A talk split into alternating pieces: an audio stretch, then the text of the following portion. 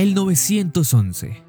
Ese número de emergencias al que muchos acuden simplemente para hacer una broma y muchos otros para realmente reportar un caso que, en muchas ocasiones, puede llegar a ser extremadamente perturbador.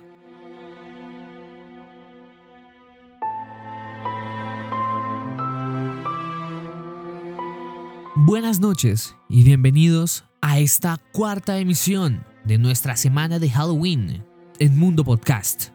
Hoy nos trasladamos hasta Salvador, al año 2006, para escuchar, analizar y ser testigos de probablemente uno de los peores casos y una de las peores llamadas hechas al 911. Esto es Mundo Podcast, un mundo de temas para ti.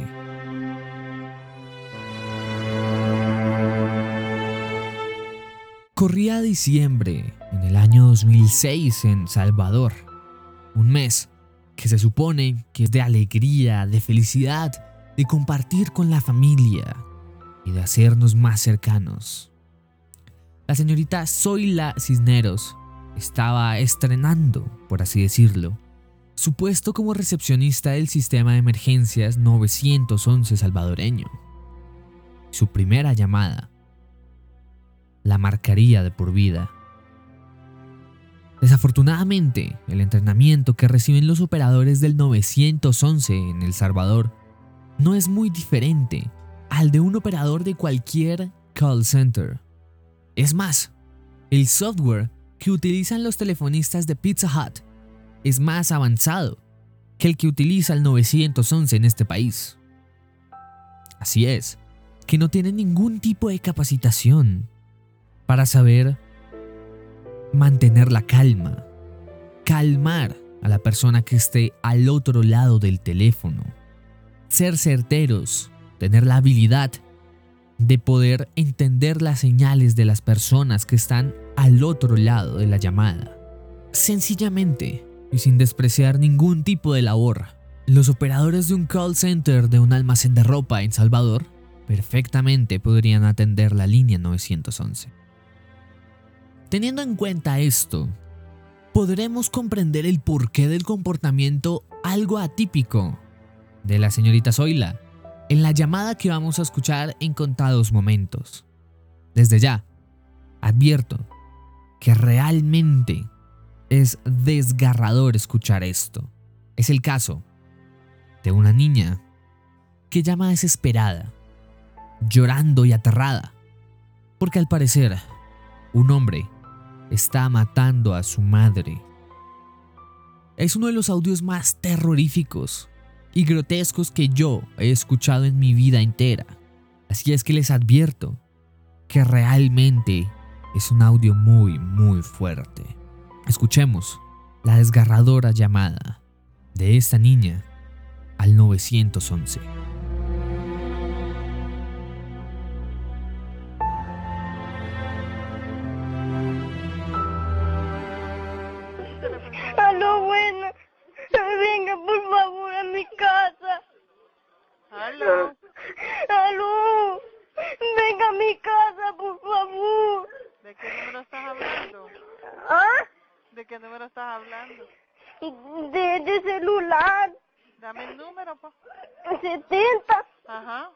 30, ajá. 70. ¿Qué te pasa? Es que, es que un hombre está peleando con mi mami. ¿Verdad? ¿Y dónde vive? ¿No hay nadie ahí adulto que te pueda atender? Dame la No. dirección, dame la dirección. Eh, ¿Dónde vivís? ¿Qué colonia? Aquí por, por Tiza. ¿Por dónde? Aquí por, casi por Altavista, este, por la escuelita de Altavista. No. Espérese, hijo. ¿Aló? ¿Aló? ¿Aló? Por favor. ¿Aló? Ay, Dios mío. ¿Aló?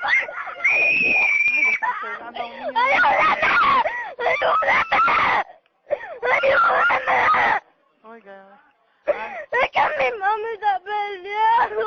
por eso, ¿de dónde está?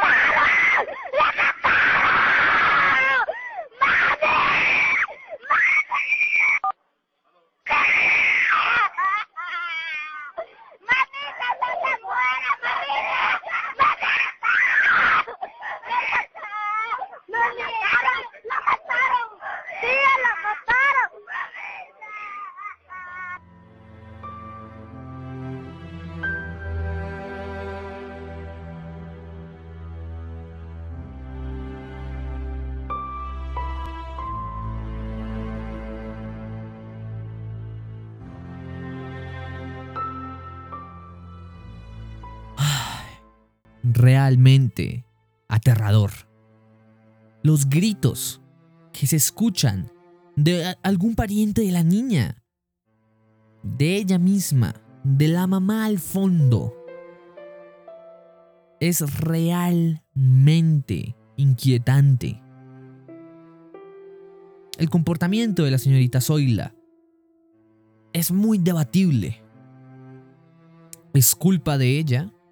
¿Es culpa de la capacitación que reciben o de la calidad del sistema que brinda este país? Este es un crimen inconcluso y la señorita Zoila se ha defendido y tenemos su testimonio. Vamos a escuchar su justificación y su versión de la historia. Y ya queda a criterio de cada quien en qué creer.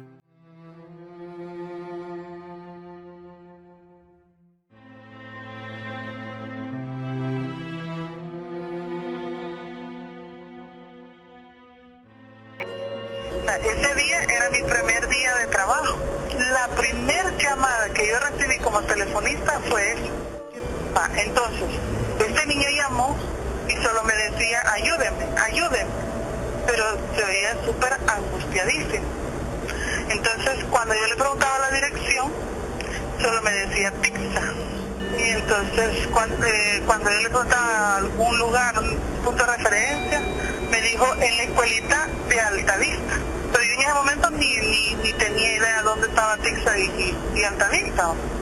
Entonces, cuando yo oí eso, le dije al compañero, esta llamada, le digo, no, no entiendo, este niño llora y llora y grita y no, no me, no me ubica. Entonces, el compañero, como en ningún momento escuchó la llamada, me dijo, hay que saberlo porque los niños a veces lo engañan a uno. Y por más que se le preguntaba, no, no decía nada, el niño no sabía dónde vivía. Entonces, cuando después ya no se oyó nada, colgué. Cuando yo colgué, me dijo él, si usted cree que, que este niño quería ayudarnos, lo mejor es que le informe al supervisor, mejor para que cualquier cosa me problema. Me levanté y le fui a al supervisor que es el cabo Raúl. Fíjese que sinceramente ya casi no me recuerdo de eso. Si yo desperté, o sea, me vino a la mente de regreso porque, o sea, como esa, llamada corrió por internet, porque, o sea, como es una, una de las tantas llamadas que caen al mismo tema. Y como ella manejaba, decía que no sabía un poco qué, qué hacer, si sería verdad o no sería verdad. Entonces me levanté y le fui a decir, yo acabo de recibir una llamada y el niño gritaba, yo creo que tenía y quería ayuda, pero nunca me dio la dirección y tengo el número. Entonces llámeme. Lo que hacemos nosotros cuando hay, hay personas de que dicen, mire, que la persona no, no me entiende, que no sé qué, entonces venimos nosotros, tratamos de contactar con las personas, a ver qué es lo que está pasando para que nos den mayor información y tal vez la ma- mejor ubicación para que llegue la unidad. Eso es lo que hacemos nosotros.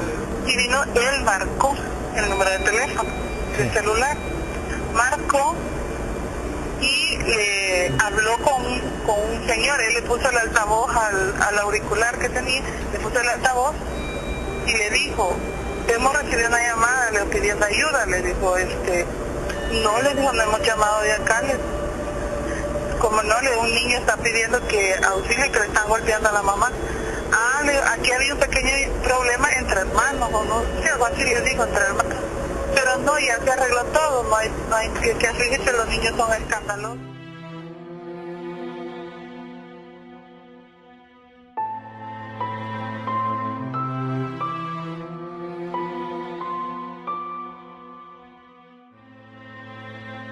Este caso es sumamente aterrador y espeluznante para cualquier persona que tenga un mínimo de empatía por los demás, y en especial por la ternura que puede emanar un niño pequeño, y al mismo tiempo lo aterrador que puede llegar a ser el llanto, la desesperación de uno de estos. En mi opinión, la culpa la tiene tanto la señorita Zoila como el sistema y la calidad que tiene este país, o que tenía en ese entonces este país, para la atención de la emergencia vía telefónica. Es realmente perturbador escuchar a una niña muy pequeña que no sabemos si quedó viva. Lo más probable es que no, pero aún no se sabe, es un caso inconcluso. Una niña tan pequeña que presenció la muerte de su propia madre. Y si es que esta pequeña aún vive, el trauma y la desesperación que debe tener una persona en un mes que se supone que es de alegría y felicidad. Perder la mujer que le dio la vida y que probablemente era lo más amado en su vida de una manera tan horrible. Es algo espeluznante, porque más allá de los cuentos de fantasmas, los creepypastas que nos podamos topar en la red, la vida real es mil veces más aterradora y cruel que cualquier película de terror. ¿Qué cree usted? ¿Fue culpa de la calidad de Salvador al atender este tipo de casos vía telefónica? ¿O fue culpa de la operadora por no saber cómo actuar y la manera en la que se comportó en ese momento? Queda a su criterio, según lo que acabamos de escuchar.